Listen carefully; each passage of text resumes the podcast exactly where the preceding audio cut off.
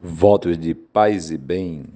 Meus irmãos e irmãs, hoje a igreja lê o Evangelho de Mateus, capítulo 7, versículos de 15 a 20, 23 de junho.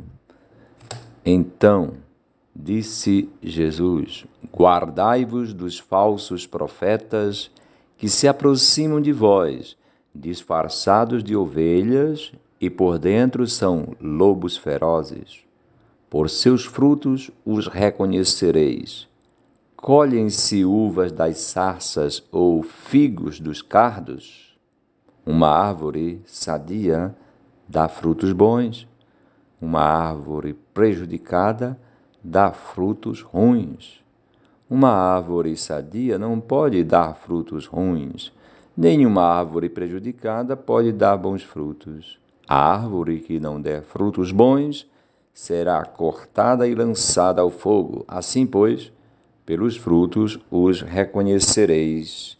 Muito bem, então o tema de hoje é um tema famoso, né? Os falsos profetas, disfarçados de ovelhas, por dentro são lobos ferozes.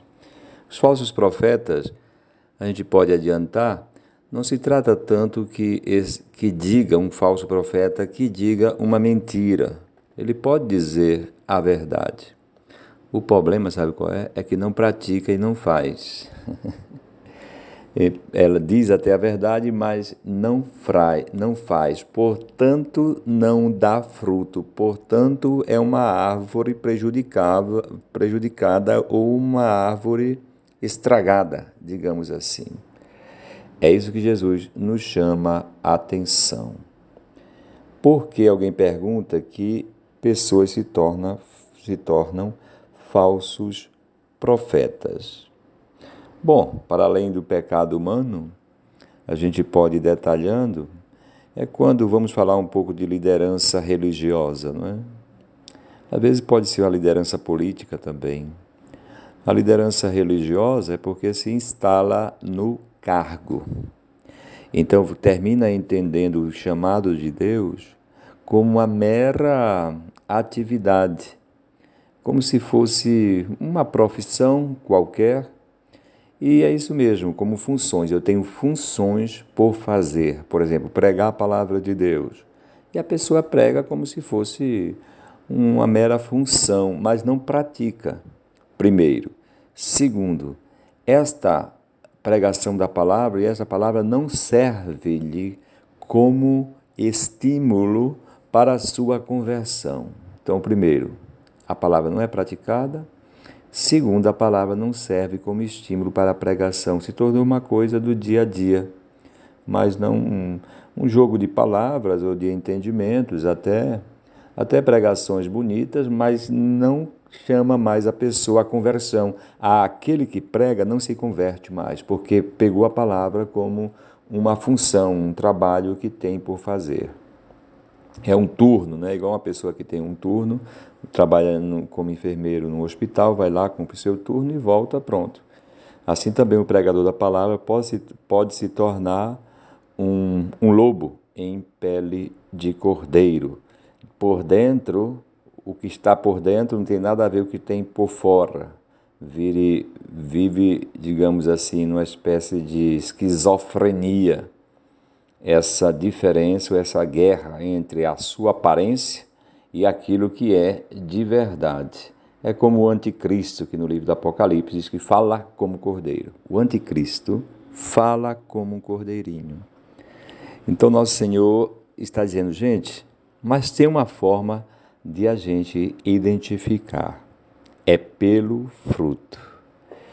Porque uma boa árvore dá fruto todos os dias durante o ano inteiro. Então é pelo fruto que a gente vai reconhecer se estamos diante de um falso profeta, de um lobo com pele de ovelha.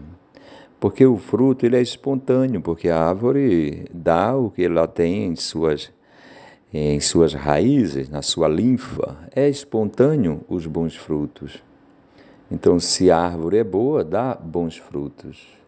A gente pode é, resumir, né? a gente resume porque Jesus mesmo resumiu. Nisso consiste a lei e os profetas, né? o amor a Deus e o amor ao próximo. Esta é a marca do, do verdadeiro profeta. Primeiro. Segundo, esse amor a Deus e ao próximo significa, a gente pode dizer assim, como a estima, a estima pelo outro. A estima pelo outro é quando eu considero você tão importante quanto eu, ou até mais importante do que eu. É uma relação interessante, né? a superação é, de todas as maldades do mundo. Para a gente descer ainda mais no concreto, sabe, eu lembrei outro dia do Betinho. Eu era adolescente, é pré-adolescente, o adolescente tinha a figura de Betinho. Para os mais jovens, eu digo o seguinte: o Betinho, ele, final dos anos 80, ele criou a, a primeira, liderou a primeira ação de cidadania contra a fome, a miséria e pela vida.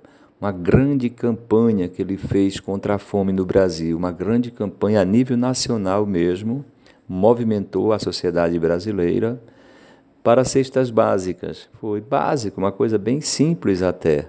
Mas alguém pergunta: resolve o problema? A gente não foi muito essa preocupação. A preocupação foi criar uma semente, deixar uma semente de solidariedade. Eu estou falando isso porque Jesus está falando que tem que dar frutos. Né? Madre Teresa de Calcutá criou um movimento internacional que começou a olhar pelos párias da Índia. Os párias na sociedade tradicional indiana é, constitui uma casta é, considerada é, de não importância. Então, eles são deixados, os membros desta caixa são deixados a morrer pelas estradas mesmo. Diz que está pagando um karma, pagando seus pecados de vidas passadas, e deixam morrer. Mas ela, como cristã, disse: não, aqui nós temos que ajudar esses irmãos, se é para morrer, mas que morram amparados, né? limpos, bem acolhidos e amados. O importante, meu irmão, minha irmã, é que a nossa fé dê frutos. Nós sejamos criativos, inovadores. Nós até nos cheguemos a nos superar. Né? Então, então temos que criar uma rede viva. Pode ser um grupo de oração? Muito bem. Vamos aumentar nossa fé, nossa esperança, nossa caridade. Vamos aumentar a nossa vida comunitária, crescer no conhecimento da palavra de Deus, um grupo de estudo da palavra de Deus, vamos. Se é uma ação social, vamos fazer. Quando eu morei em Açailândia, eu lembro de que na época não havia nenhum abrigo para o idoso e o Frei Narciso visualizou um abrigo para os idosos. O importante é a gente é, ser criativos com a palavra, a palavra de Deus nos provoca, Deus nos chama e somos chamados a uma ação, a uma atitude. Que Deus nos abençoe também neste dia.